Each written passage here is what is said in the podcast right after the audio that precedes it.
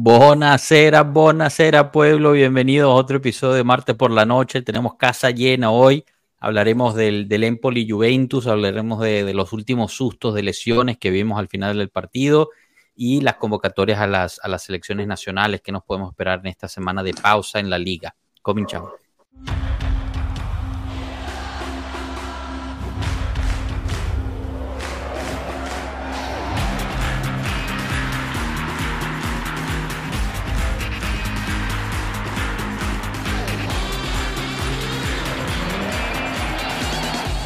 Pueblo Juve. Bueno, bueno, buenas noches a todos. Bienvenidos, bienvenido Rafa, Cristian, Moy, Mondra. ¿Cómo están, muchachos? ¿Todo bien? Bien, bien, gracias a Dios. Bien, bien, Todo bien, Joshua, todo bien ahorita. Buenísimo, buenísimo. Ahorita eh, empezamos y, y, hablamos todos juntos, pero como siempre le damos la bienvenida a los que están en el chat. Oigan a Luis Vallejo, saludos, tips para soportar esta semana sin ver jugar a la Juve.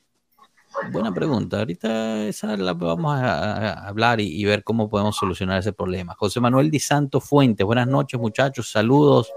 Girolamo Pascuale, buenas noches ragazzi, saludos a todos. Leo del Rosso, buenas noches hermanos, saludos. Al fin tengo un poco de tiempo para poder conectarme.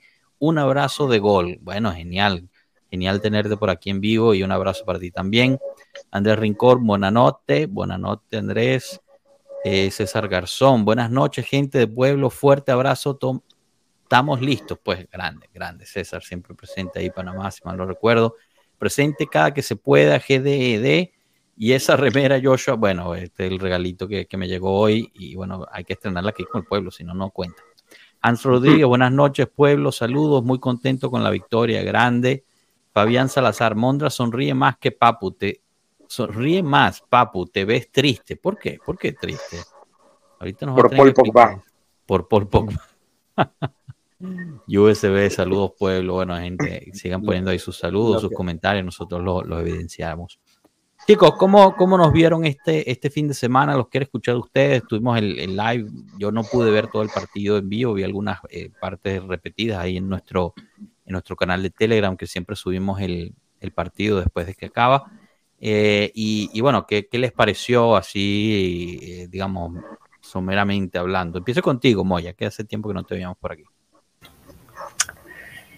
Hay emociones encontradas realmente, porque el primer, eh, el primer tiempo es, es como si hubiéramos, para mí es como si hubiera visto dos partidos en uno. El primer tiempo, no sé, con mucha confianza, eh, quizá el Empoli presionó un poco, no lo sé. El segundo tiempo, yo creo que la, el equipo en general se vio más suelto para mí. Eh, se acentuó varias cosas. Una de que, por ejemplo, la jugada del penal errado por, por Dusan, al final de cuentas, yo creo que en, en, otro escenario, si hubiera, al menos él se hubiera venido para abajo. Y no fue así. Realmente es que no fue así. O sea, se le notaron las ganas, sí falló, lo que sea, pero se le notaron las ganas y le notó muy participativo, pero esa participación que realmente se involucra en el juego. Eso yo lo, yo lo acentúo bastante, es lo que me lleva más del juego.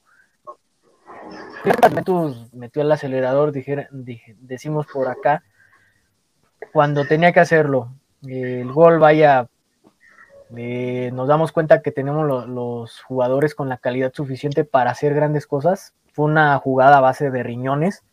Realmente, eh, muchos decimos, en eh, la primera instancia me incluyo, eh, pensamos que Chiesa se había resbalado, realmente es que no fue un buen achique de, para mí del portero y eso lo, lo lo, lo estorbó, pero lo solucionó como crack, o sea, realmente esa jugada es súper difícil, o sea, quien me diga eso, más bien que diga lo contrario es que de verdad no, no sabe ahí.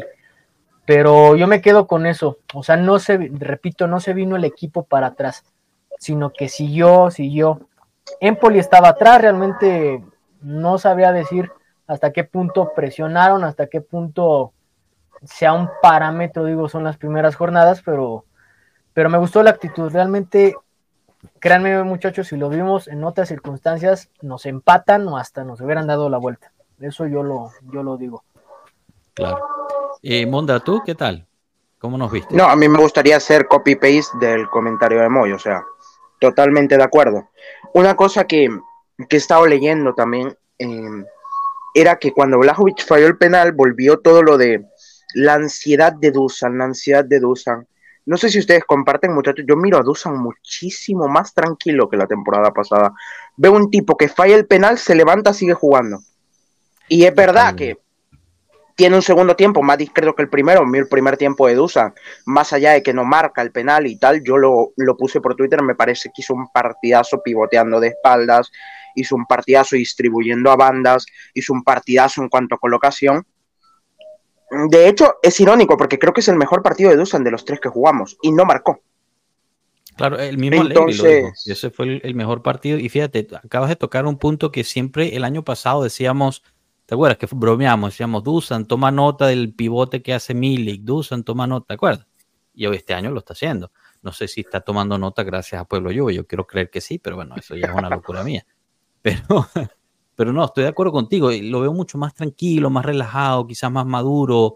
No sé si al final se metió con un psicólogo o no, pero las mismas fotos que salieron del, campamento de entrenamiento de, la selección serbia se le ve, no sé, más tranquilo, más, no, sé cómo más describirlo. No, estoy de acuerdo contigo. No, más, más después de lo que salió luego del partido con Boloña, lo de que cuando el tipo le anulan el gol le dice a los compañeros. Total. El tipo cuando le anulan el gol le dice a los compañeros, vamos, sigamos que metemos otro. Y lo metió él. O sea, muy bien. Eh, otra cosa que me gustaría sumar es que en un partido, y esto la temporada pasada no lo dije prácticamente y creo que nadie lo dijo, era un partido para meter cuatro goles. Si Dusan marca el penal, si Chiesa no falla las dos que tiene, incluso cinco si Chiesa estaba acertado. Espérate, espérate, te faltó Milik y te faltó King. Ah, la de King. Sí, sí, sí, sí, me había olvidado de eso. No, totalmente. Sí, es cierto, el poste. Que depende de cómo lo veas, puede ser bueno o malo. Yo me quedo con lo bueno, quiero decir. Antes de esto no pasaba. No, fíjate, yo, yo recibí un comentario en, Twitter que decía siempre lo mismo, el mismo juego, siempre sufrimos, no sé qué. Yo, o sea, yo de nuevo no vi el partido en vivo, pero lo vi en repetido en pedazos. Dije, yo en ningún momento nos vi sufrir, o sea, realmente dominamos todo el partido. Parece que la, la bocha no entraba, ¿no? Y al final. O sea, al final entraron dos veces, pero habíamos metido tres goles, nos anularon uno, fallamos un penal y habían dos postes. O sea, si entraban todos eran seis goles en total. No, no, Capi, y además, y además algo que, a veces la gente no, no, no, no lo pasa porque está viendo el partido y lo que quiere es ver, pero el equipo presionó completo, 80 minutos estuvo presionando arriba, o sea, de verdad que se vio, o sea, fue una mezcla como de el primer partido más el segundo, el primer tiempo del primer partido y el segundo tiempo del segundo, mezclados en un solo. Yo sé que el Empoli es el más, el más débil de los tres que. Pero otra cosa que se vio es que el mediocampo estuvo jugando tan bien y pasó tan desapercibido. No sé si se dieron cuenta que el Empoli solo podía atacar por bandas. Por medio no podía pasar.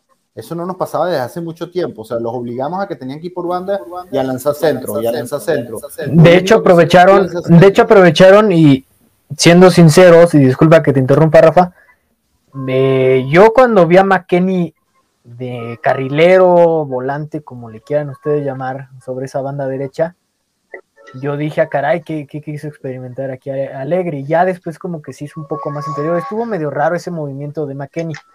Pero ellos se dieron cuenta de eso al principio, pero después McKenny no lo pasaron. Es que tienes mucha razón. No lo pasaron, realmente no lo pasaron. de McKenny, señores. Pobre McKenny, por cierto, ¿Otra hace un señor partido McKenny hace un señor partido. Lo más viral del partido de McKenny es el control en el que se cae de espaldas. No, pero, pero precisamente, o sea, yo creo que, yo creo que al menos, o al menos hablo por mí, no sé qué piensan ustedes.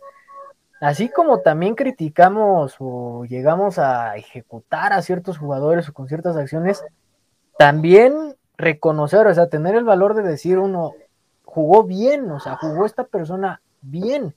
Así como fue King este, en pretemporada, en el primer partido, en el pasado, ¿quién fue que hizo un buen juego? No recuerdo, de, no recuerdo bien, ahorita me acuerdo. Dusan, lo que hemos dicho, a mí lo que me gustó de él es no simplemente estar ahí o no estorbar, es incluso jalar una marca de manera inteligente. Chequen lo que hacía él, hacía lo que hace un extremo, y Kiesa entraba de este lado solo Solito entraba, dijéramos por acá. entraba McKenny, no estaba Dusan, entraba McKenny. E-, esta pregunta para responderle a ya, ya, ya, ya te digo, Danilo, para responderte, si la jugada arranca desde la cancha propia, no está en fuera de juego. Tú estás en fuera de juego cuando quedan al menos dos jugadores y estás en cancha contraria. Por eso, okay, o sea, la arranca desde, que empieza, claro, ok. Kiesa arranca desde la cancha propia, Milik lo ve y lanza el balón hacia adelante. Kiesa atraviesa ya, una vez que salió el balón, Kiesa todavía estaba en, en, el campo de la Juventus y ya cuando el balón iba enfrente. Sí. Ahora, lo que sí me parece es que, bueno, no, no he chequeado bien la regla, pero al ser gol le quitan la posibilidad de que sea roja al arquero, aunque yo creo que si lo veían por, por, este, por VAR, a lo mejor decían amarilla, pero es que era último hombre, o sea, en una falta. No, no, no, no, no. Porque el... Si Chiesa se cae y no lo expulsa, eso es un escándalo, hermano. Es por eso, o sea, creo que lo tenía que haber, eh, en teoría, porque el arquero era el último hombre y aunque no lo toca, sí se ve que va a, a por Chiesa para, para hacerle la falta.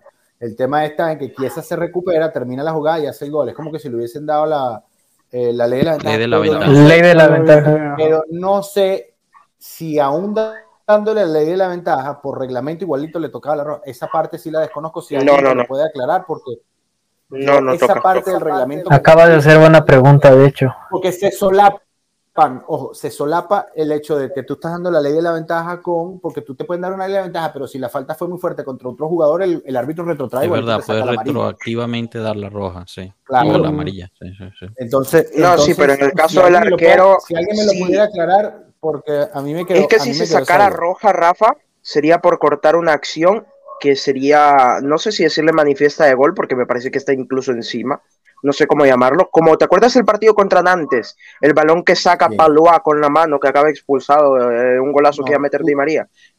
Tú, tú sabes qué creo yo que ocurrió ahí, que a lo mejor el VAR revisó la jugada y le dijo, mira, no lo toca como para hacer la falta, bien que diste la, bien que diste el, la, la- ¿cómo que se llama? La ley de la Ley de la ventaja.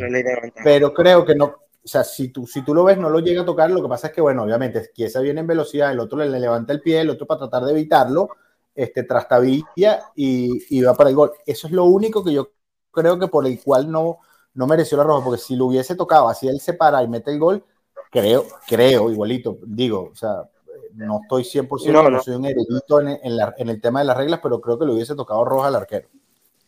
Ya. No, no, no, porque la cosa es como te digo, si tú cortas una acción que va a ser gol, es roja. Si no la cortas, si el jugador se levanta y sigue, yo no he visto en, a los Mondra, arqueros en la regla lo dice muy claro. Último jugador, si tú haces falta siendo el último jugador, es roja.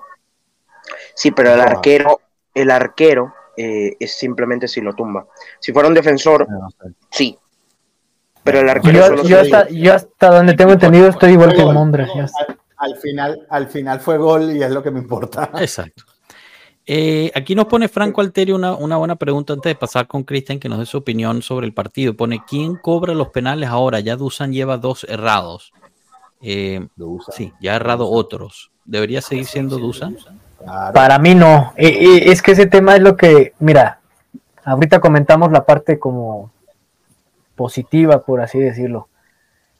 Eh, o sea, fallaste un penal, eh, tu actitud no cambió, al contrario, fuiste enfrente. Pero yo también iba a dar ese detalle, o sea, ya son varios, o sea, no sé desde qué jugador ustedes pónganse a pensar, no tenemos un cobrador oficial. Entonces, como que no sé. Pjanic. Pjanic Cristian, ¿tú qué Cristiano? Cristiano Bueno. Pjanic. De cobradores ahorita, yo ta- estaba pensando era eso, pero no estoy de acuerdo en, en- en quitarle la, la posibilidad de cobrar eh, los, los penales porque al- a la final digo yo que lo hace retroceder con sus Que, que inseguridades. lo pongan a practicar Mm. penales en la No, en claro, práctica. tiene que No, hacer, Rafa, no, pero es que no hace ni falta. O sea, Dusan ha fallado tres penales desde que está en Serie. Sí, pues, Y ha pateado veintipico. Por eso, Yo estoy viendo Por eso. ahorita esa. Perdón, perdón. por eso. No, no, no, sí, que por eso, que yo no, no, no estoy de acuerdo en, en- en no dejarlo patear, sino él debería seguir pateando porque lo tiene que hacer, es el 9, es el delantero. Ah, pues, no, no, no, no hay, no hay otro ahorita jugador. Es el 9 Por titular. Es el 9 titular. ¿A quién vas a, entonces se lo vas a quitar y a quién se lo pudiera dejar que tenga peso? A Chiesa. Es que no tiene. Por eso. Es que no hay cobrador. Exacto. eso. Mira, por ejemplo, el otro día estaba viendo la estadística. Creo que Chiesa ha tirado tres penales o cuatro penales, una cosa así en su, en su vida, dos los falló. Luego Dusan ha pateado, no te, no te sé decir el número exacto, pero ha pateado más de 20 penales y ha fallado tres. Entonces, al final, a mí me parece una exageración esto. El penal está mal pateado, totalmente, pero ¿cuántos penales mal pateados ha hecho Messi, ha hecho Cristiano y no le han quitado? Espérate, espérate, espérate, el que más me dolió, Roberto Bayo en el 94. Coño, hermano. No, y es que eso es lo normal.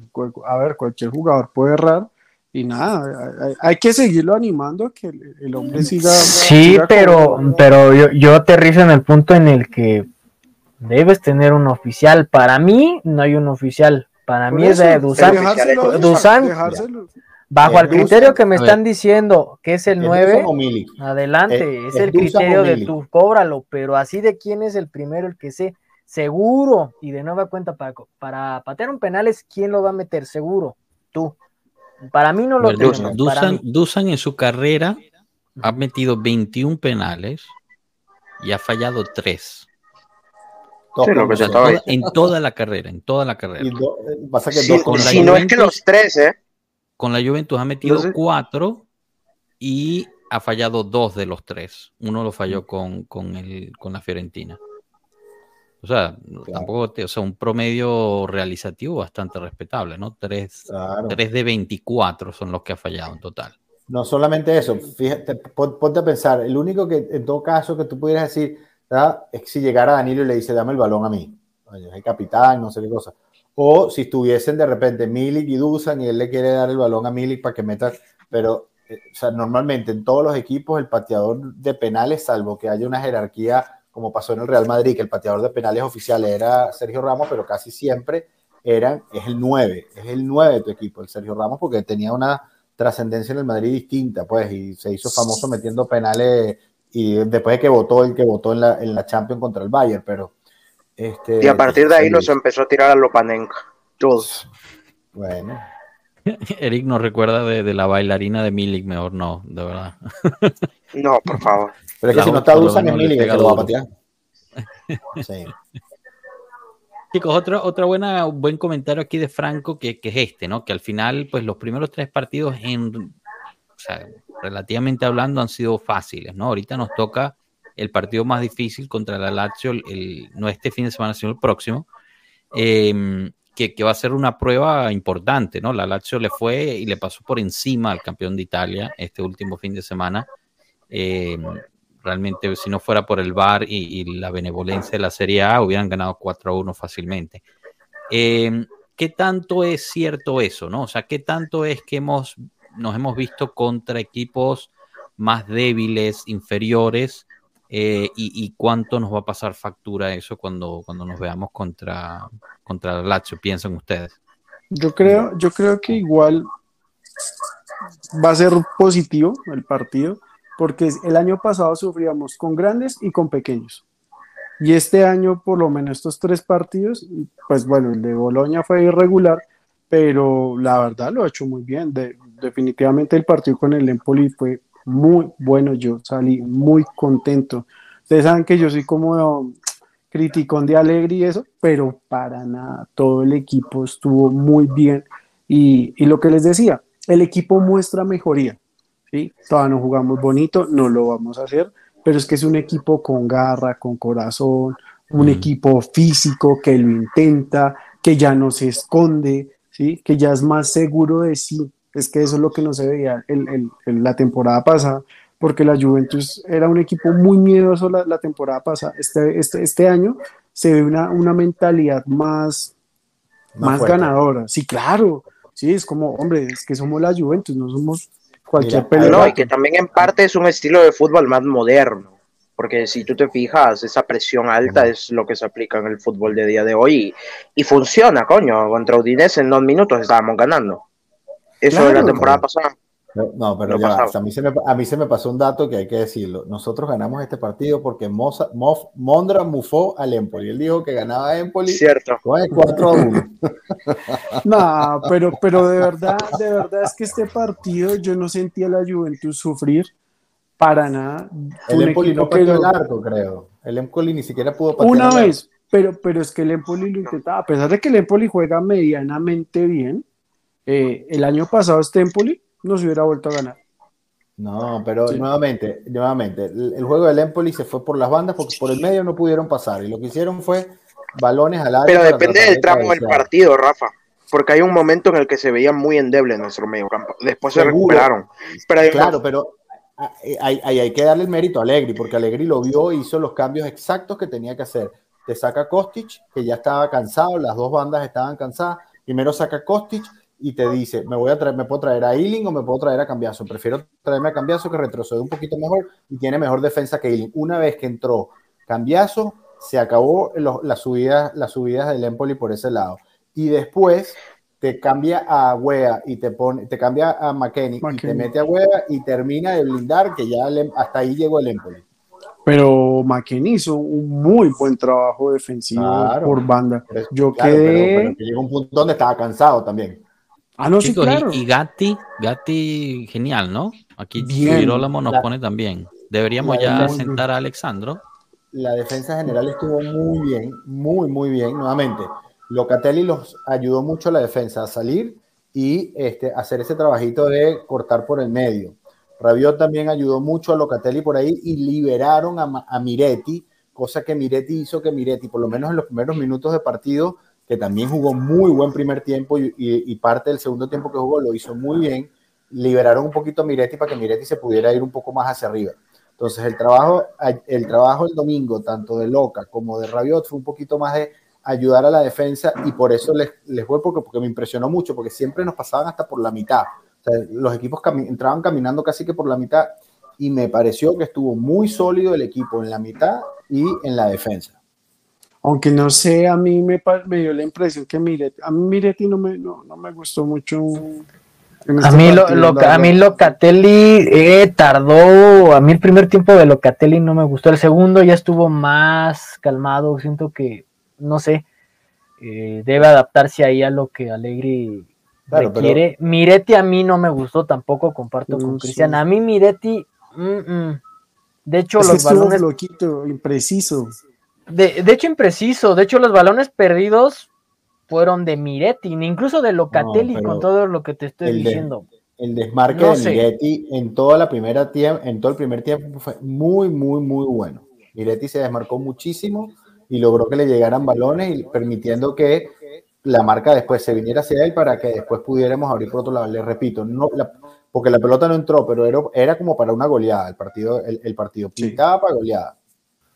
De acuerdo, de acuerdo.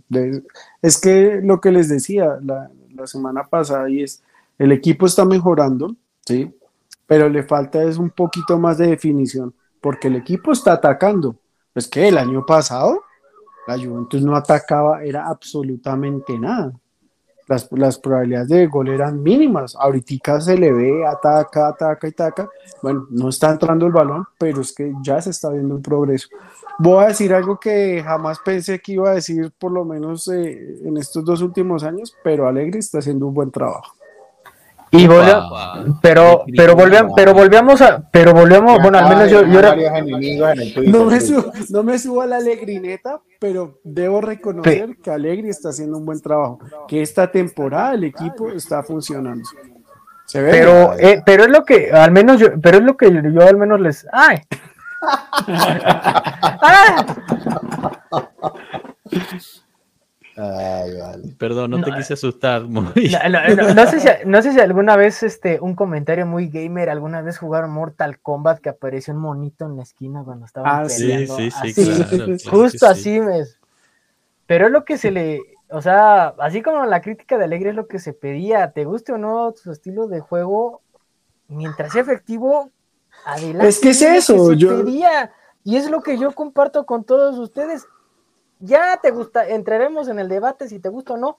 Eso es otro tema, ¿no? No, no, no, no, es que... Pero hay, que, hay, que, hay que reconocer los aciertos precisamente. Los cambios se hicieron en el momento correcto. Para mí los cambios fueron un, poco similares para mí en contra de Boloña. Fue cuando ya ves al rival hasta cierto punto superado, cansado, con Po, bueno, Pogba entre comillas o quien sea, eh, la banda de coches que fue este que hizo el cambio, vio y notó los puntos débiles y donde podías matar al rival. repito, el gol no fue coincidencia, el segundo gol no fue ninguna coincidencia. A ese trazo, a ese trazo preciso, al pie, al buscar, al abrir, incluso el gol anulado que por poco, creo que apenas si pasó, estaba adelantado, esas jugadas no las terminaban. Créanme que la temporada pasada no se terminaban esas jugadas. Y digo, si no hubiera estado adelantado era un golazo. De tres toques llegaron. Pogba entró, es un distinto, total y absolutamente Pogba es un distinto. Pogba entró y, el equipo, camina. Y el, equipo cambia. Fíjate, Dusan se la mata de pecho, hermano, se la mata de pecho. Lástima que tenía la. Eso es dificilísimo, dificilísimo y Pogba la mata con, un, con, un, con una volea que tú dices, wow, es una lástima que, que haya sido fuera de juego, así como el, el, gol que nos anularon, ¿te acuerdas? Que tocamos como 20 veces, se la pasó. Sí, claro. fue una lástima que eso no. Pero Pogba es un distinto. Si Pogba lo podemos tener, por ahí estuve leyendo que tienen que regularlo. Si Pogba lo podemos tener así, así sea de revulsivo, unos minutos acá, hacia el final de cada partido, puño, vamos a este, a tener buena temporada. Muy, muy buena temporada. Y otra cosa, jugaron ayer los cuatro delanteros. Los cuatro nueve jugaron ayer. Y jugaron mm. bien los cuatro. Los el, eh, perdón, el domingo. Jugaron muy bien los cuatro. Porque hasta los pocos mm. minutos que estuvo Milik, esa asistencia que le da a Chiesa, que le llega el balón en el medio del área, presionado con dos jugadores del Empoli y le lanza el balón a Chiesa para que Chiesa se vaya, es una, hermano, una asistencia grande. Yo creo que el que menos había jugado bien de, los cuatro fue Chiesa porque había fallado dos oportunidades, pero este, se redimió, o sea, no dejándose caer. Casi me da un infarto cuando se acomodó para la derecha. De vaina me da un infarto. Yo dije, ¿cómo no la pateó con la izquierda para terminar de empujarla? Pero bueno, se la acomodó para la derecha y la termina metiendo. Pero dije, coño, una más. Mira, bueno, ya, que, ya, que, estamos tocando el tema Pogba, eh, a ver, aquí nos pregunta Pablo Mata, un abrazo a ti Pablo, ¿qué tal pueblo? ¿Cómo está eh, Pogba? ¿No le pasó nada grave? No, entonces se esperaba, o bueno, se, en el momento había temor de que fuera una lesión muscular eh, grave, eh, pero, pero al final fue solo una fatiga muscular detrás del muslo, si mal no recuerdo. Em, según esto debería estar para la Lazio, aunque no está totalmente em, confirmado eso, ¿no? Lo están tratando día a día, viendo cómo va eh, su recuperación. Lo que sí es que es muy frustrante en lo personal, eh, porque como bien dice Rafa, es un tipo diferencial, es un tipo que funciona de una forma diferente, maneja, conversa con el balón, ¿no? Dirían los, los eh, románticos de una forma totalmente diferente que el resto del equipo, pero siempre que lo tratan de poner media hora o más, hay algún, algún problema. Em, una fatiga no es una lesión muscular, no es tan, no es tan peligroso, no es tan eh, no peligroso, no es tan complejo, grave, complejo, eh, no me viene ahorita la, el, el, adjetivo calificativo. Dayanita, ¿cómo estás? Bienvenida. Hola chicos, ¿cómo están? So sorry por la tardanza. Tranquila, tranquila, no te preocupes. Ando, Todavía no nos hemos peleado. De trabajo, ando proceso de renovación de permiso de trabajo. Por eso Uy, no, eso es. Sí, sí, sí, No, chamo, eso es un estrés total. No me hables de eso. Tengo, desde que llegué de las casi 8 de la noche ando en eso. Uf, bueno, nada, aquí te despejo un poquito, hablamos de fútbol y así más tranquila. Pero ah, lo, que estaba diciendo es que, te digo, no es, no es una, una lesión tan fuerte, tan, tan trascendental. Sí, se me va, se me va ahorita el adjetivo. Pero sigue siendo una lesión, o sea, sigue siendo un problema muscular. Sí, se recupera más rápido, solo una fatiga, etcétera, pero no puede ser que, que, no pueda durar más de 30 minutos, ¿no? Entonces, yo creo que por ahí va la cuestión, sí, va a tomar tiempo, se habla de que no va a estar al full hasta octubre, pero también nos pasamos el resto del, del año pasado prácticamente con esa misma historia, ¿no? Regresa tanto, regresa tanto, regresa tanto y siempre era cada vez más. Lo positivo es que lo estamos viendo en campo, por lo menos. Y, cuando entra, pues puede, puede aportar y ayuda muchísimo. Pero, pero no sé. ¿Ustedes se acuerdan de Supercampeones? Viste que, perdón, damos un segundito, hablando de poco rápido. Sí, Benji se pasó toda la temporada lesionado, ¿no? De hecho, nada más jugó realmente dos partidos con el Newpi. No sé si tu referencia iba a eso. No, no, no. Andy Johnson. ¿Se acuerdan de Andy Johnson? No. Un crack que sufría el corazón. Ah, que Ah, nada más sí, podía jugar sí, 10 sí, sí. minutos. que no. Exacto. Pogba es nuestro Andy Johnson. Es un diferencial, es un Mira, crack. pero, Pero no puede de- jugar más de 20 minutos porque se Bueno. nos Pero Andy Johnson resolvía partidos, no, no. Eh, Por este te lo- él. pero este te lo estaba resolviendo. Pero mira, Pogba, el, y, esto sali- y esto creo que salió del Capi, corrígeme si, si no es así, aparentemente la Juve se va a reunir con, eh, con Pimienta, que es la gente de él, y, y están pensando en eh, replantear el contrato de Pogba porque no está rindiendo. Lo que quieren cambiar es la parte fija del Correcto. contrato. O sea, de, lo que le pagan. Bueno, esto es lo que reportó tanto Tutto Sport como Mirko Di Natale. Son los primeros que lo reportaron hoy en la mañana. Y es en efecto eso, ¿no? Que, que- que se quieren reunir con Pimenta para ver si hay alguna forma de replantear que la o sea, que ahorita él recibe creo que 7 millones en fijo o 7.5 Netos. millones en fijo y el resto en, en variable.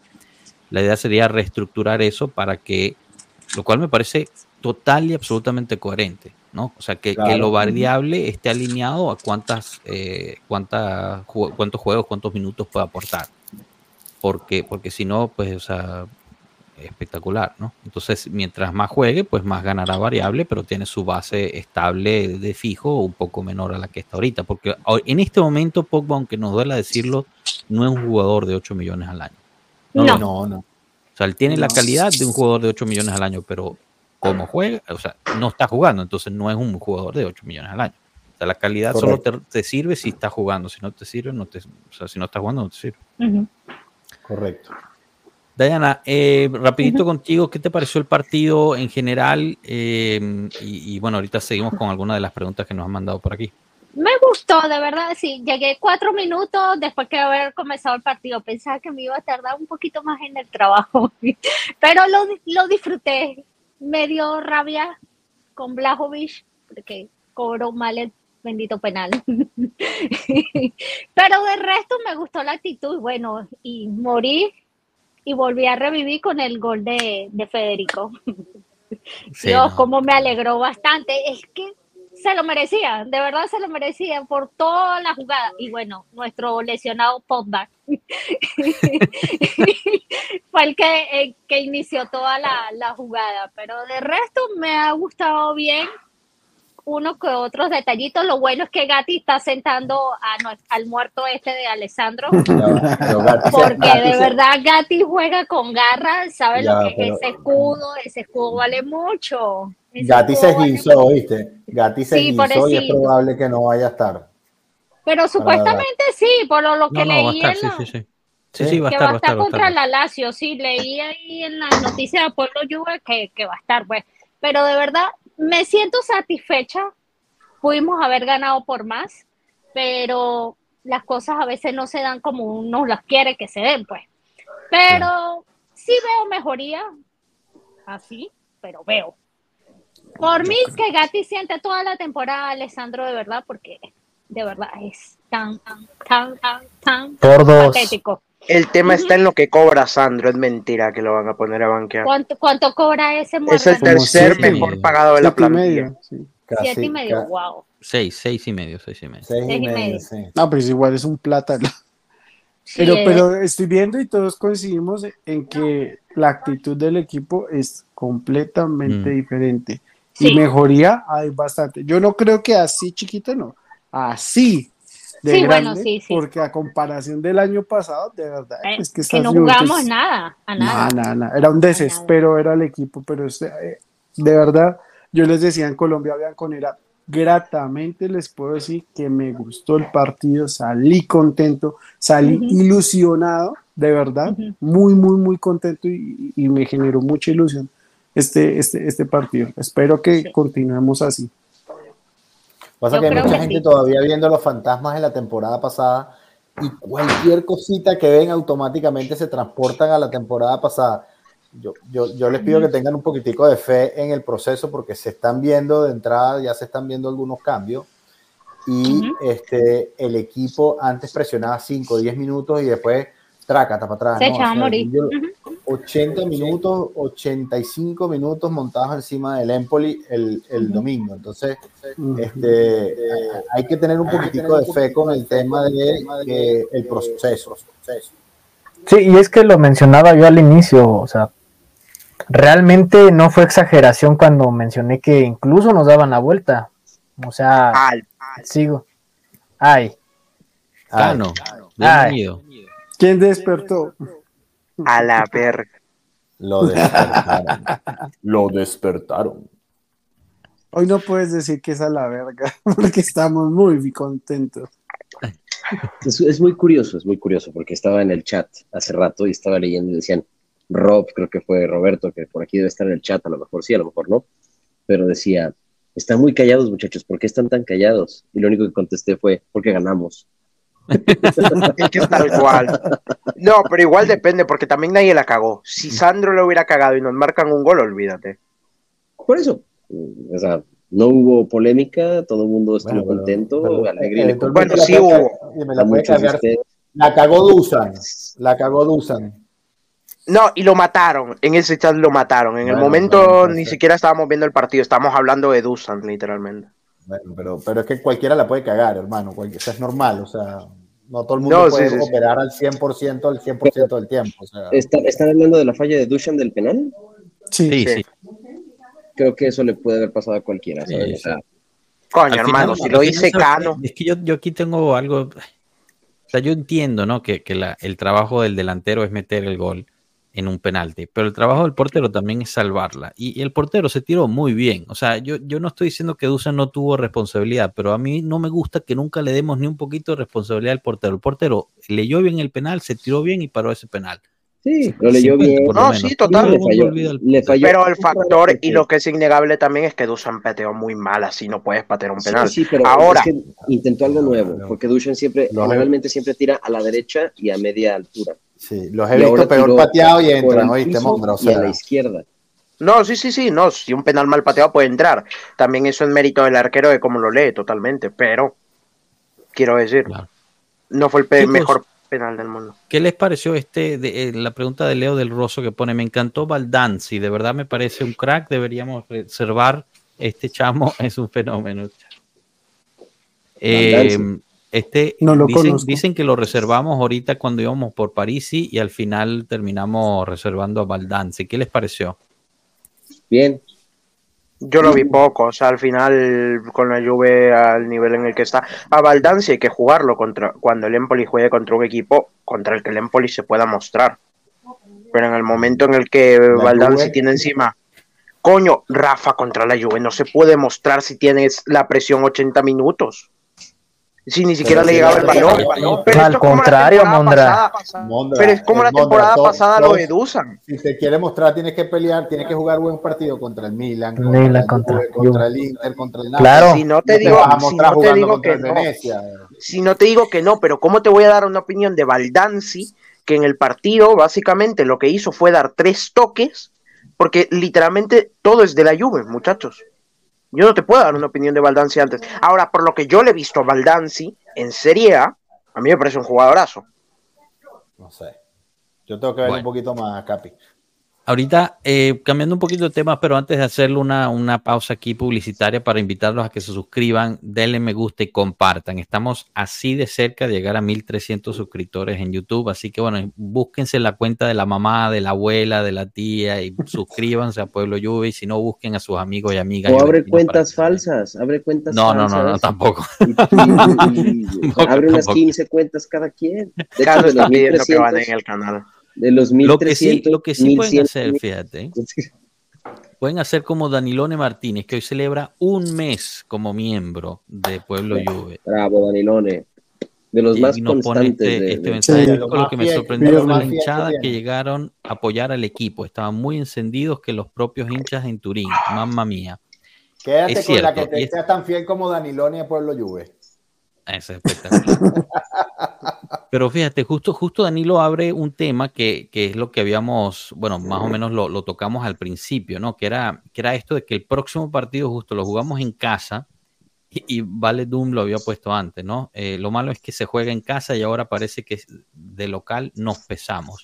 Y fíjense, los dos partidos que, que siempre decimos que son, eh, que hemos jugado bien, ¿no? Que fue el de Udinese, el primer tiempo de Udinese fue espectacular a la Juventus, y este del, Nap del Empoli, son todos fuera de casa. eh, el del Boloña fue en casa y ahorita nos toca uno de los equipos más difíciles, en mi opinión, de la liga, eh, ahorita en casa. ¿Qué tanto influye eso, chicos? O sea, realmente hemos en 10 años pasamos de ser, eh, digamos, lo que tocaba el, el Allianz Stadium, salían perdiendo a, que el Allianz Stadium es nuestro talón de Aquiles. Creo que sí. Es que el tema está, Capi, en el que... No te apoyan tanto como en otros lados donde, va, donde no tienen restricciones la, la curva o los tifosi de ir a expresarse como quieren, ¿entiendes? El problema es que en el Alliance no los dejan expresarse como quieren. Y Marco lo ha explicado mil veces y mejor que Marcos nadie se los va a explicar, señores. Nadie, absolutamente nadie. Marco lo dice, es un anfiteatro para ir a ver un show. Y la gente que va va a ver un show. Y sí, anima cinco minutos y metieron el gol y hacen un escándalo, pero durante el transcurso del partido lo que están es o hablando o viendo cualquier cosa y no, no, es gente, no, es un tipo organizado. Pero es, que, Capi, también, dale Cristian, dale, dale.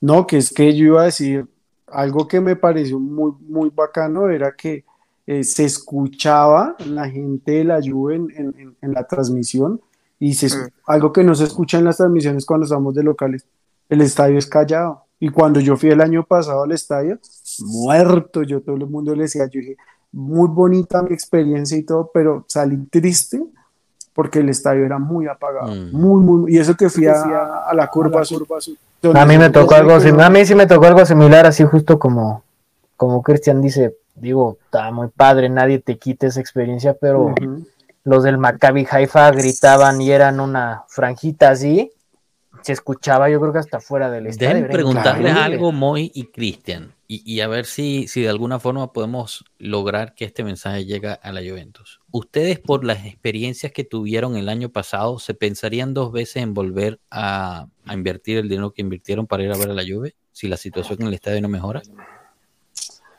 Es que el tema es que uno, le va, va a invertirle el dinero porque es algo que uno no va seguido. ¿sí? Si yo viviera en Turín, ahí es donde yo diría, mm, seguramente no lo haría tan seguido porque digo, ¿para qué voy a andar votando 40, 50 euros? Ya, ya, pero por eso, por eso le pregunto a Cristian Yamoy, porque ellos son el mercado que la Juve está buscando que regrese. Es que es el mercado, ese es el mercado. Es que, es que, es que, es que, a ver, dejo a Cano, que, que, diga Cano y ahorita te digo.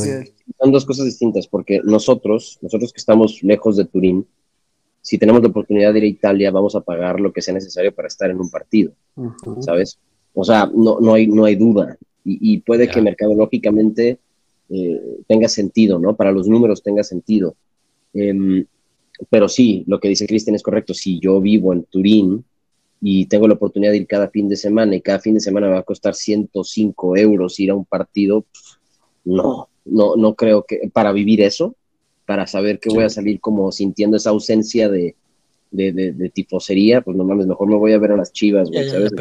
aunque perdamos, ahora, ahora, de, ahora, disculpa que les Ahora, complemento, y tocó por ahí, eh, de hecho, este, me hizo ahí la, anticipación Cano. Eh, yo pongo el ejemplo aquí. El Toluca. Pásale un ejemplo, eh, fue un caso aquí en México.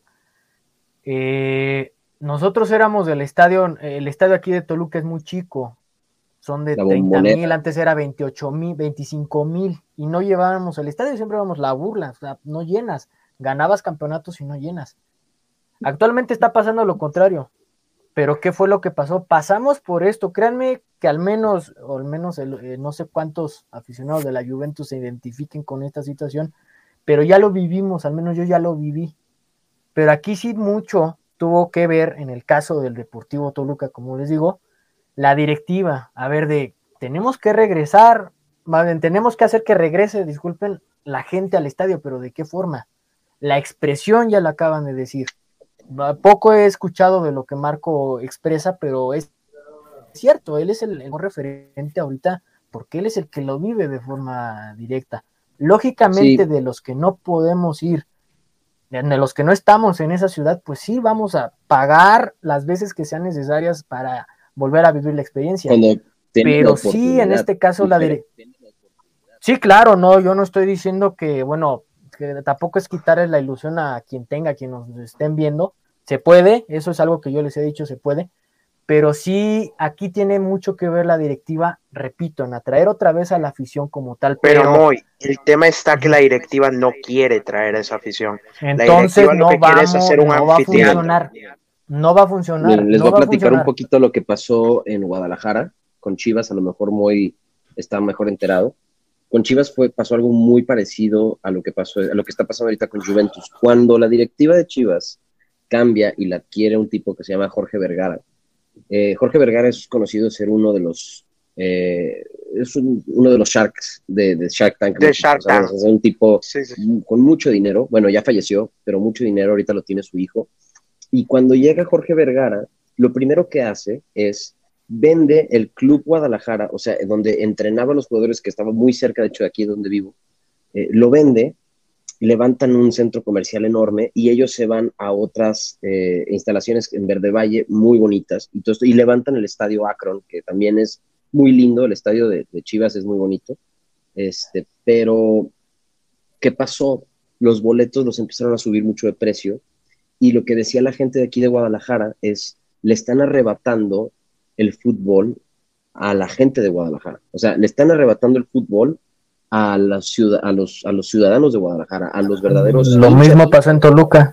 Entonces, ¿qué pasó? Que, que se trabajó y se formuló en una re- reestructuración que tenía más sentido económicamente para todo el fondeo que necesitaba el club, en donde vender boletos más caros les costeaba mejor que vender boletos baratos a muchas personas. Ellos mejor venden boletos bien colocados para clientes que son concurrentes y que aparte ofreces un ambiente para gente de ese sector eh, poblacional, que- o sea, parece para que demográfico. o consuman sea, más, para que exacto, consuman para más gente en, la, en la para que- experiencia de estadio. Exactamente. Entonces, Ese es el concepto, ese es el concepto de los estadios americanos. yo no, yo no creo que fue una jugada limpia, yo no creo que fue una jugada correcta, pero hoy en día ves que mucho del ingreso del Club Chivas viene de cómo venden boletos en el estadio, bien o mal, ¿sabes? O sea, y es porque los precios los levantaron tanto. Ahora, ¿estoy de acuerdo con que se esté haciendo con la Juve? No, no estoy de acuerdo. Yo no creo que es el camino correcto porque, hombre, estás en Europa, necesitas a tus tifosi, ¿sabes? Necesitas a tus ultras, a huevo los necesitas. Pero, Y es que, y es que va de nuevo, aquí el ejemplo fue, ¿sabes qué? A la curva sud, al grupo de animación, a la hinchada, como le quieran llamar, no dejan hacerlo. Y eso es algo básico. Aquí, a la barra, que es un sector así, como la curva sud, pero al contrario, aquí en Toluca, aquí desde el inicio ponen el, eh, bueno, no era tan común, de hecho, hasta actualmente se hizo eso, el famoso, ¿cómo se llaman esos? eh, carteles enormes, los tifos, o cómo se, Los ¿cuál es el tifos, nombre, sí, Carlos? los tifos. Sí. Eso de la verdad, el ambiente lo sube de inicio en el estadio como de, ¿qué onda con esto? O sea, de verdad, y no dejan de cantar y la gente yo la veo más metida, bueno, de- el- el- algo característico con el, con el Allianz es que es un estadio muy cercano al, al campo. De hecho, creo que el Nemesio 10, o bueno, el estadio que está acá, es mu- mucho más cercano a- al del Juventus Stadium, pero a mí me llamó la atención yo cuando fui que tenemos esa misma característica, pero no le metemos esa presión, como que hay algo que limita al el aficionado precisamente, y volvemos al punto, y, y- que y está mira, ahí, sabe que hay algo que está muy limitado. De hecho, digo, yo ese día acabé ronco porque dije, pues aquí en, digo, en español o en lo que sea, pues me van a entender lo que dicen, pero la Sí. gente se reservaba un poco, como que tenía ganas de, le voy a seguir la corriente al mexicano, pero como que yo no puedo, pues él no hay bronca, ¿no? Porque viene de Sí, visita, lo que sea, pero yo no, como que sí es cierto, noté eso Sí, y no lo... la, cosa, la cosa es que yo creo que es un... eh, yo lo que le digo a Marco, que, que es difícil, obviamente, que, que tenga sentido lo que digo, pero es como una... Se están... Hay un concepto en mercadotecnia que se llama desegmentación, este, y es justamente, se están desegmentando de un sector poblacional que tal vez les resta más de lo que les da económicamente, económicamente y se están enfocando en lo que acaba de enseñarnos Marco, que para él se le hace ridículo y que para muchos va a ser muy ridículo. Toda esta experiencia VIP que vivió este, entrando al restaurante y comiendo y después pasando a ver el estadio y viendo ver el partido y todo esto.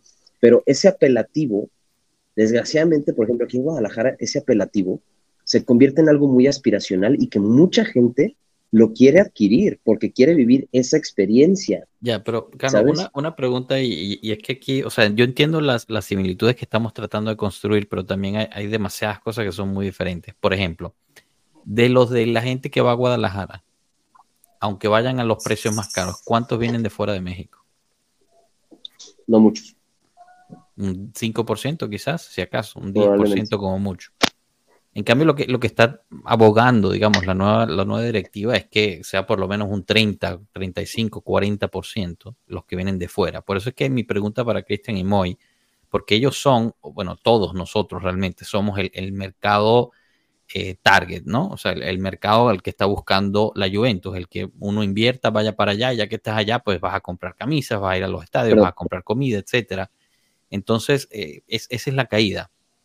La cuestión es que si la situación estadio se está volviendo tan endémica, porque de, que pues no hay tifo, uno sale triste, como dijo Cristian, o decepcionado, que aunque uno la experiencia la vive porque tiene ese tifo, ya la viviste una vez. Entonces mi pregunta es, Cristian o Moy o quien sea, ¿van a volver a gastar el mismo dinero para ir a una situación similar en el estadio? O sea, Moy fue a un partido de Champions League y de todas formas le pasó eso, que uno diría, bueno, debería ser una experiencia mucho más intensa.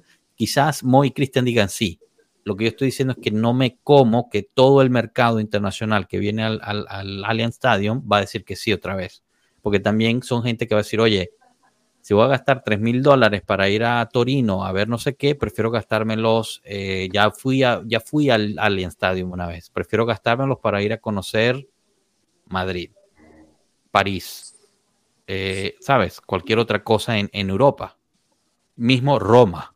o sea, Torino tiene mucho que dar, tiene, tiene muchas cosas muy bonitas alrededor y tiene un estado espectacular también, pero esa inversión de dinero, si tú no sales feliz o no sales diciendo, oye, el amor que siento por la lluvia en este momento ha crecido exponencialmente, pues yo creo que algunos se lo deben de pensar, otros estamos enfermos y vamos a ir independientemente. Pero eh, esa es la cuestión. Lo otro, lo que dice Cano de la situación VIP y tal, eso solo está reservado para la zona VIP. O sea, eh, tú de todas formas vas y pagas 50 euros para la curva sur, no puedes entrar a la zona VIP.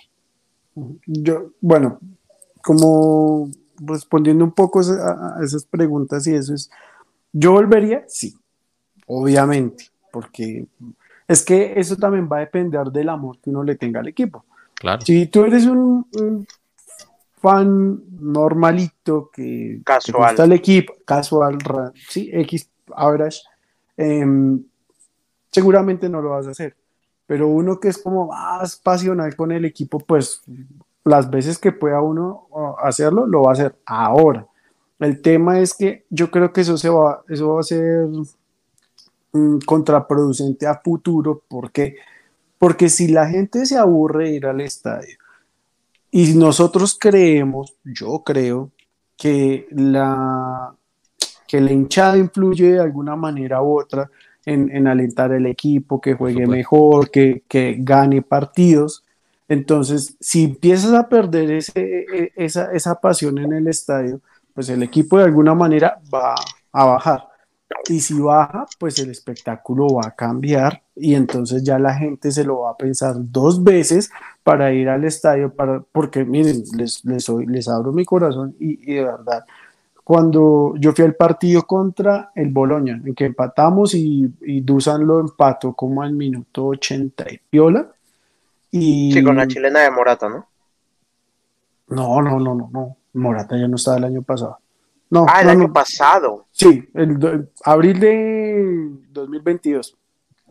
Em, la cosa fue que durante todo el partido, obviamente, pues como estaba en Curva Sur, había un pequeño sector, pero yo creo que éramos como, bueno, 50 personas que cantaban, eh, se callaban y hubo un momento que otro sector intentaba como digamos que insultaba la misma curva, siendo de la curva, como venga, dejen de estar callados, y canten, ¿sí? Y otra parte de la curva le decía como, sí, como, hey, tampoco, no respeto. Eh, era como esa, esa, esa, esa vaina ahí de, de, choque, además de que el equipo jugaba como un culo, porque jugaba horrible, yo era como, de verdad, yo llegué un momento en el partido que ya estaba que se acababa antes del empate y yo dije, viajé todo un continente para venir a ver, a ver perder a la Juventus, pues obviamente yo elegí las fechas porque estaba de vacaciones y era un equipo que se supone que le podíamos ganar con facilidad, era el Boloña, ¿sí? Entonces, a lo que voy es, si ya el equipo no levanta, si tú ves que el equipo juega horrible, que te aburre, pues a la larga no, no lo vas a pensar dos veces.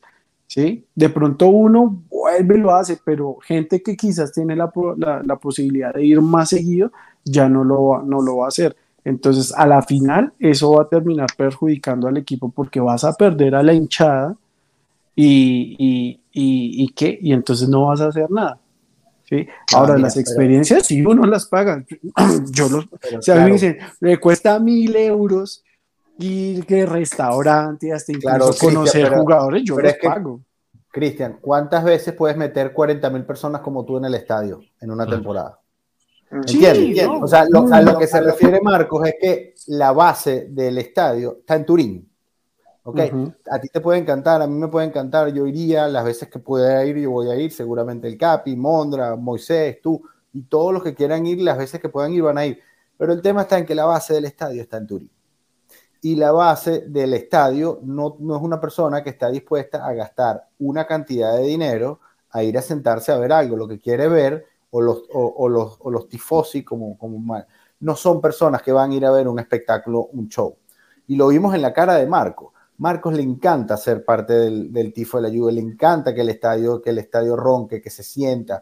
Pero entonces, ese tipo de personas no son tú. Tú no puedes llenar 40 mil con 40 mil personas, con 40 mil personas como tú, Marco. No hay 40 mil turistas todos los días en, en, Turín y si los hay no es para ir a ver a la Juventus todos.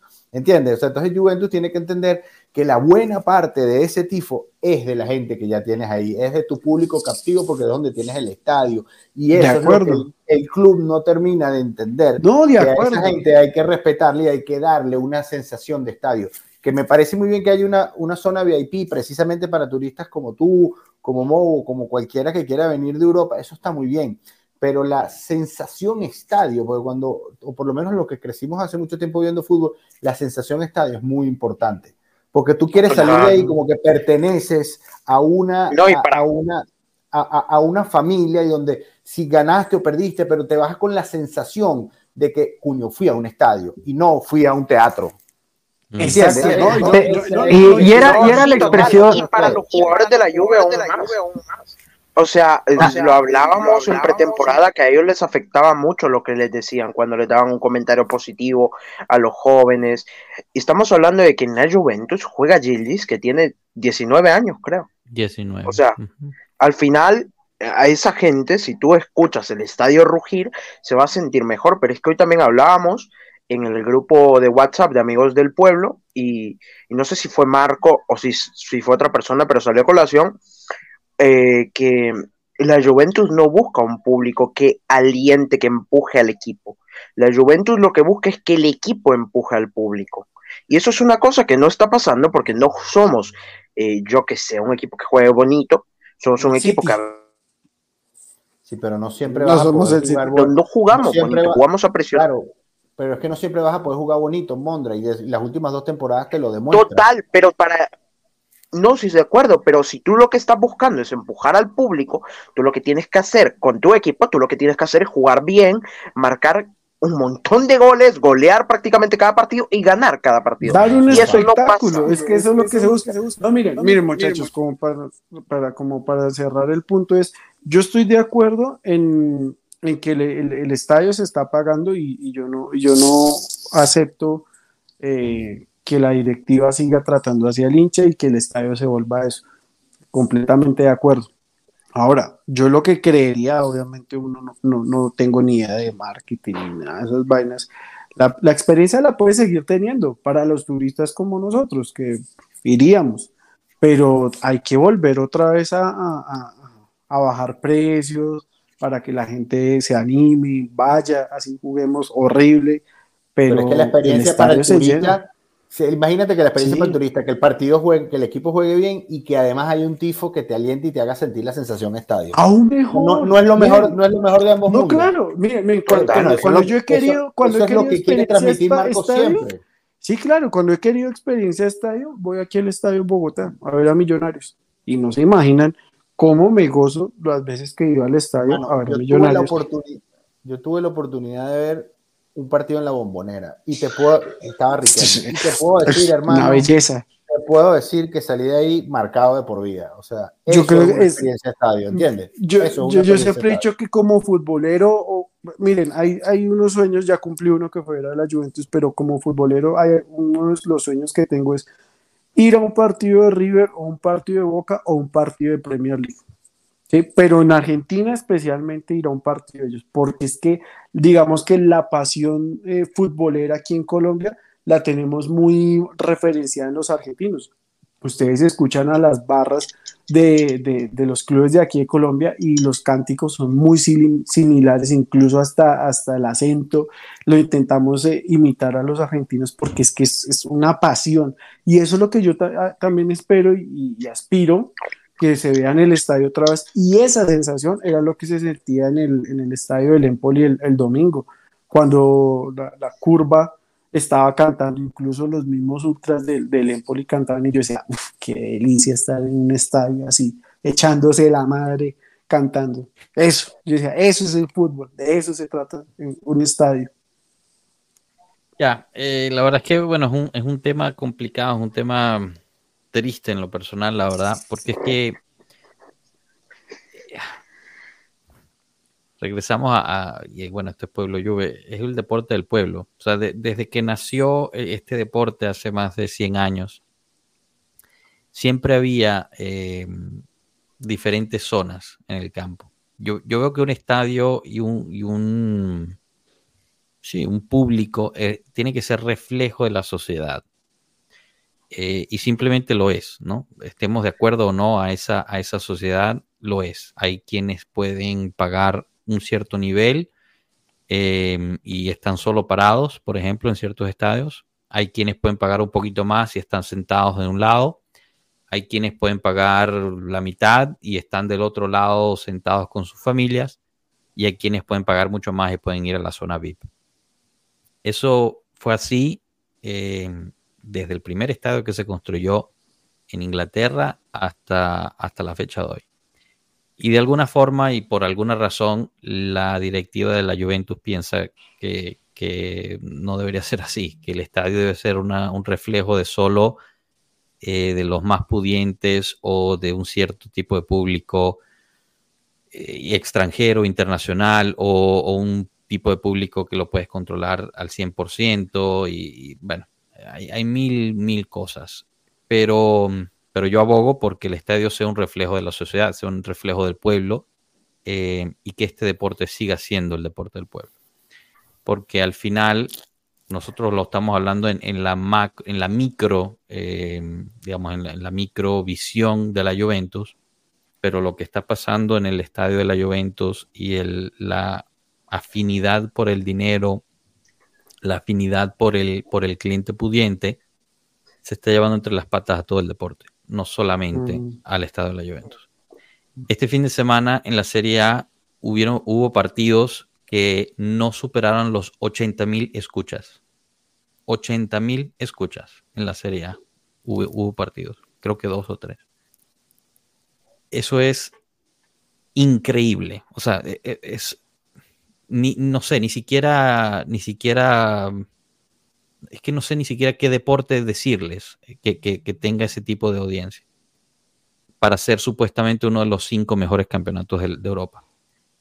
Y hoy sale el presidente de la Serie A diciendo que, la Serie A es uno de los, de los campeonatos más espectaculares que hay en, en Europa. Entonces, estamos hablando de gente que está viviendo una realidad totalmente alternativa a la que está pasando. Disociado eh, totalmente no solamente de la De, liga, sino a nivel de club, ¿no? Lo vemos nosotros a Fior de Pliel. Uno espera y aspira que, que, ellos se den cuenta y empiecen a cambiar las cosas. Siento que hay un poquito de eso en estos paquetes que están dando, están ofreciendo de tres partidos por 110 euros es, es obviamente un poquito más, más este, económico eso. Pero, pero bueno, no lo sé, ¿no? Tiempo dirá si realmente se está dando vuelta uh, y cambiando algo o no. Eh, pero no sé, chicos, no sé. Es, es, difícil hablar de eso porque, pues, o sea, yo siento el deporte, o sea, como siento la lluvia en el corazón, siento el deporte en las venas, ¿no? Y, y ver ese tipo de cosas no da más que dolor. Y lamentablemente por ahí se está yendo la cosa, ¿no? Eh, así que bueno, veremos, veremos.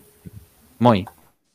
No, eh, repito, creo que este no, no puedo dar un, un, panorama completo. Al final de cuentas, eh, no, no, estoy poniendo en tela de juicio en ningún momento la afición de cualquiera de nosotros aquí en el grupo, en cualquiera ajenos a, a la zona, lo que es Italia, Torino como tal. Pero sí lo vemos de manera muy distinta. Yo compartí al menos vi las ideas de lo que yo vi con un equipo local, que al cual también sigo, y, hay ciertas similitudes, ¿no? Eh, lamentablemente, eh, o bueno, yo siempre lo he mencionado, antes que cualquier color está el deporte, ¿no? Para mí el fútbol es el mejor deporte del mundo, eso no lo voy a debatir. Me encanta jugarlo, me encanta verlo, pero sí, eh, decía mi papá hace muchos años, al final de cuentas, pues esto es un negocio, ¿no? Lamentablemente. De, de, niño no le entendía tanto, decía, ¿a qué se refería mi papá? Pero ya después de varios años lo, lo entendí y por ahí va, ¿no? Desgraciadamente aquí lo vimos, los niños antes, bueno, cuando nos tocó ser niños, todos nos creíamos este el jugador local, ¿no? El jugador de la ciudad, el jugador de la región, el, el jugador para llegarle la contraria a mi amigo, pues tú elegías uno, yo elegía el otro, ¿no? Ahora ya no, ya todos eligen jugadores de la Premier League, de la liga, y así, ¿no? Entonces, hay cosas que no controlamos y yo creo que este es lo bonito de este grupo, ¿no? Como sea, aquí estamos y bien o mal, aquí estamos a pie de guerra, dijeran por ahí. Pues sí. Bueno, chicos, yo creo que con esa nota triste podemos. Coño, llevamos media hora hablando del estadio y yo me perdí el momento, Pogba. Yo no puedo estar más triste hoy. nah, bueno, chicos, de verdad, bueno, al final, pues el, el fútbol es lo que uno hace, ¿no? Y, y cómo lo, lo, decides disfrutar. Yo, yo espero y aspiro que mejore la situación en el estadio de la Juve. Si no, de todas formas, aquí seguiremos nosotros apoyando sí, a, pues. a, la vecchia señora. Que bueno, al final es como les decía, es una enfermedad, ¿no? No importa quién pase por ahí, quién haga o no haga, eh, de quién se pueda quejar uno o no, el, el color bianconero se sigue y adelante. Yo creo que lo podríamos cerrar ahí. Eh, Rafa Mondra, Cristian Moy, no sé si tengan algo más que añadir aquí para cerrar y, y si no, pues nos vamos despidiendo. No, no, no. Okay. Triste no, me dio gusto. ¿Cuándo regresamos, Capi? ¿Cuándo, cuándo, cuándo el juego contra el Lazio? A ver. Domingo, ¿no? Domingo 16. Correcto, correcto. El, el, regreso, a ver, este fin de semana no hay juegos, no está la, la fecha FIFA veremos, bueno, eso no lo llegamos a hablar, veremos este, la nueva selección nacional de, de Spalletti. Spalletti. Eh, muy interesante rueda de prensa de Locatelli hoy, la subimos ahí en nuestras redes, si no la han visto las pueden, la pueden encontrar ahí, eh, porque bueno, se ve, si mal no recuerdan, en los últimos, en el último año de Mancini nunca fue convocado, entonces le preguntaron un poquito al respecto. También le preguntaron sobre su posición en el campo, qué prefiere, qué está jugando, en qué se está enfocando. Entonces, bien interesante, la verdad. Pero bueno, veremos, veremos esta nueva, esta nueva selección, entre comillas. Supuestamente Spalletti va a jugar un 4-3-3, o es lo que quiere hacer. Eh, como, con como en eso. Veremos. La Juventus regresa el sábado 16 de, de septiembre eh, en la mañana de las Américas es el partido, así que toca, toca despertarse temprano con un cafecito. Aquí tendrán el seguimiento en vivo, como siempre, del partido. Eh, y, y, bueno, también no solamente son los italianos los que fueron convocados a sus selecciones, Rabiot se fue a Francia, McKenny Wea está en Estados Unidos, eh, Chesney está con Polonia y Milik, eh, aunque no va a jugar. Gili en Turquía. Turquía. pero es la sub-21 me parece. Dusan. Dusan y Kostic. Lajovic y Kostic están con Serbia. Eh, Gatti, Danilo. Ah, no, este Danilo y Bremer los convocaron. Danilo y. Bremer fueron a. No estoy seguro si Bremer, fíjate. Danilo sí sé seguro que está. No, Bremer no, Bremer no. Bremer creo que no. no. Creo que Bremer no. Exacto. Eh, y después eh, Yildiz, perdón, Yildiz en la sub-21 de Turquía, eh, varios de la Next Gen fueron a la sub-21 de Italia y Huisen fue a la sub-21 de Holanda. O sea que estamos realmente todos eh, fuera. Los que, los que se quedaron creo que son 10 jugadores, algo así. eh, Pogba entrenando. Pogba Recuperándose. Volverá. Pogba.